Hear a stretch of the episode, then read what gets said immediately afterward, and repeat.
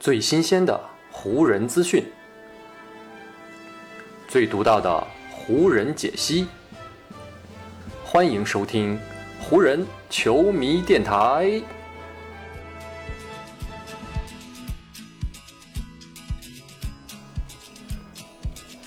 北京时间九月八日，欢迎各位收听全新一期的湖人总湖人球迷电台，我是各位的湖人球迷朋友戴高乐。感谢各位如约打开这一期的电台节目。此前的几期节目当中呢，咱们分别介绍了湖人队在自由球员市场上面的种种签约，特别呢是在前一期节目当中，咱们提到了小乔丹即将买断自己的合同，然后加盟湖人的消息。在听到这样一条消息之后呢，很多的湖人球迷可能都会觉得湖人队在内线，特别是在五号位这个位置上面，现在呢已经是有了霍华德。有了即将加盟的小乔丹啊，再加上虽然不知道还是否回归的小加索尔，湖人队在五号位这个位置上面可以说阵容还是相对比较厚实的。但是呢，我觉得在五号位这个位置上面呢，这三位球员可能都不是湖人队在中锋这个位置上面的终极答案。想要真正在五号位上面啊，让湖人队在场上建立起优势，我觉得还得靠一个人，那就是安东尼戴维斯。为什么这么说呢？是因为我觉得啊，想要在即将开始的二零二一到二二赛季冲击 NBA 的总冠军啊，一支球队呢需要具备以下的三个特点。首先呢，第一个特点就是，不管是进攻策略还是防守策略，一支球队呢一定要具备一定的灵活性和可调整的空间，以应对呢在季后赛到来的时候，对手阵容当中特定球员的特定发挥。第二个特点就是啊，一支球队需要保证自己在场上有充足的空间。通过球队的整体协作，让天赋相对没有那么高的角色球员们在场上可以获得空位投篮的机会，同时呢，也可以让队内的明星球员不至于始终面对包夹等防守局面。第三个特点就是啊，要确保自己的球队当中拥有足够的顶级天赋，换句话说，就是球队中球星的成色要足够高。这样呢，在比赛最后的阶段，在球队需要的时候，球星就可以利用自己的个人能力，去靠一个人的能力啊，改变比赛的走势。上面这三个特点呢，是 NBA 近年来最终夺冠球队所具备的一个共同点。就拿刚刚过去的2021年总决赛为例，太阳队呢，在先拿下两场比赛的情况下，最终被雄鹿连追四场。我觉得呢，原因恰好也可以对应上以上三点。第一呢，就是艾顿以及太阳队的其他防守人没有办法限制字母哥，防守策略端的调整呢是宣告失败。第二呢，面对雄鹿队伸缩性极强的防守，太阳的角色球员呢在场上获得的机会是非常有限的。第三呢，就是作为太阳队的核心之一的保罗，在总决赛后面几场比赛当中呢，在关键时刻屡屡隐形，没有展现出自己的巨星成色。所以呢，通过这一点就可以看出，如果湖人想要在新赛季有所作为，想要挑战字母哥和雄鹿队已经打出以及建立起来的优势，那他们就必须针对以上三个方面进行针对性的调整。所以呢，我才说，对于湖人队来说，最关键的一点就是需要一个非传统的大个子内线可以顶上五号位，而这个人呢，自然就是安东尼·戴维斯了。对于新赛季的湖人来说啊，戴维斯必须要适应以及调整自己在场上的角色和定位，需要更多的出现在五号位，他也必须要服从这个安排。戴维斯在五号位这个位置上面出战时间的长短、比赛效率的高低，将会在很大程度上决定湖人新赛季夺冠的几率。关于这一点呢，我相信安东尼·戴维斯内心也是非常清楚的。毕竟在湖人队2020年夺冠的过程当中，安东尼·戴维斯就曾非常长时间的出现在五号位的这个位置上，并且展现出了自己非凡的竞技状态与统治力，进而呢也是为球队夺冠立下大功。但与此同时，安东尼·戴维斯也不止一次表达过自己的态度，那就是呢，他不愿意长时间的出现在五号位上。关于这一点，我觉得也很好理解，因为呢，对于打后卫出身的安东尼·戴维斯来说，五号位呢就意味着要跟更高大、更强壮的对手去进行较量，也意味着呢要进行更焦灼、更费力的身体对抗。相比四号位的灵活和飘逸啊，五号位的确是显得有些沉重而且拥挤。不管呢是出于延长个人职业生涯的考虑，还是提高自己单位时间内效率这样的考虑，安东尼·戴维斯打四号位的确都是一个更加理想的选择。曾经呢，戴维斯在接受 ESPN 的采访时啊，就曾经针对四五号位这个问题上给出过自己一个非常明确的表态。当时呢，戴维斯说：“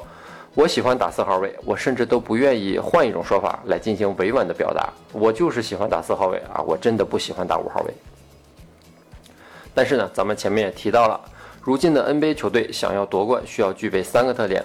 而如果湖人啊想要挑战以雄鹿和篮网为代表的联盟强队，那他们呢就需要安东尼戴维斯更多时间站在五号位上，在攻防两端都给对手以压力，并给湖人队制造出错位的优势。而除了这一点之外呢，湖人队目前的阵容结构也在很大程度上决定了戴维斯是扛起五号位责任最合适的人选。为什么这么说呢？咱们前面提到，湖人目前五号位上有霍华德、小加索尔和小乔丹这三位上了年纪的中锋，有一个共同的特点，那就是他们的脚步移动已经跟不上如今联盟新时代内线的节奏了。碰到其他的传统中锋啊，这三位大个内线或许还能派得上用场，但如果像上赛季总决赛那样，雄鹿绝大多数时候都是把字母哥推上五号位。我们想象一下，如果在字母哥打五号位的情况下，还派这三位中锋当中的某一位上场。那他们在防守端就会变成被随意突破而过的木桩了。除了戴维斯之外，湖人队目前阵中唯一一个可以天然打四号位的，可能就是甜瓜安东尼了。而这位三十七岁的老将，即便是职业生涯的巅峰时期啊，也不是一位以防守见长的球员。更何况，如今的安东尼啊，已经是湖人这样一支球队当中啊最老的球员了。所以呢，可以想见，如果内线没有安东尼戴维斯给甜瓜安东尼查缺补漏，那湖人队的防守啊将会变得脆弱不堪。到了进攻端呢，情况也依旧是如此。湖人队虽然说补充了不少有投篮能力的外线球员，但是呢，在关键的四五号位上，能够为外线拉开空间的球员其实呢并不是非常多。在这样的情况下呢，如果湖人队还在五号位上安排一个篮下的站桩型中锋，那球队的空间势必将会更加拥挤。我们可以参考一下上赛季德拉蒙德到来之后啊给湖人队造成的影响。加上呢，湖人本赛季外线还有韦少这样一位外线投篮并不是很好的控球后卫，所以呢，不管是詹姆斯还是威少在场上持球的时候，如果篮下有一个站桩型的中锋，那湖人队外线持球人面临的防守压力肯定也会更大。所以呢，不管是从战术角度考虑，还是从对手的方向来分析，把戴维斯推上五号位将是对湖人来说最好的选择，同时呢，也是湖人必须做出的选择。那么呢，接下来就有一个问题也随之而来了，就是戴维斯的身体可以扛得住长时间在五号位上所遭受到的冲击吗？首先呢，我个人觉得有一个好消息，就是戴维斯和他的队友们在今年的夏天获得了充足的休息时间。有一个不容忽视的事实，也就是湖人队在2020年夺冠之后，经历了 NBA 历史上最短的一个休赛期，这也在一定程度上给他们在上赛季的种种伤病埋下了隐患。而今年呢，湖人队在六月初就已经结束了自己的季后赛征途。这样呢，等到 NBA 在今年十月底重燃战火的时候，戴维斯和队友们获得的休息时间跟往年呢是不会有太大的差别的。我也觉得这可以帮助安东尼·戴维斯更好地找到自己适合的节奏，让他的身体为新赛季做好准备。接下来呢，对于戴维斯来说，另外一个重要的课题啊，就是如何克服自己在心理上面对于五号位的抵触情绪了。关于这一点呢，恐怕就需要主教练以及有经验的队友，呃，比如勒布朗·詹姆斯来进行引导和沟通了。我觉得比较乐观的一点就是，安东尼·戴维斯本人一直都是一位非常虚心的球员，同时呢，也是一位非常愿意为球队付出一定牺牲的球员。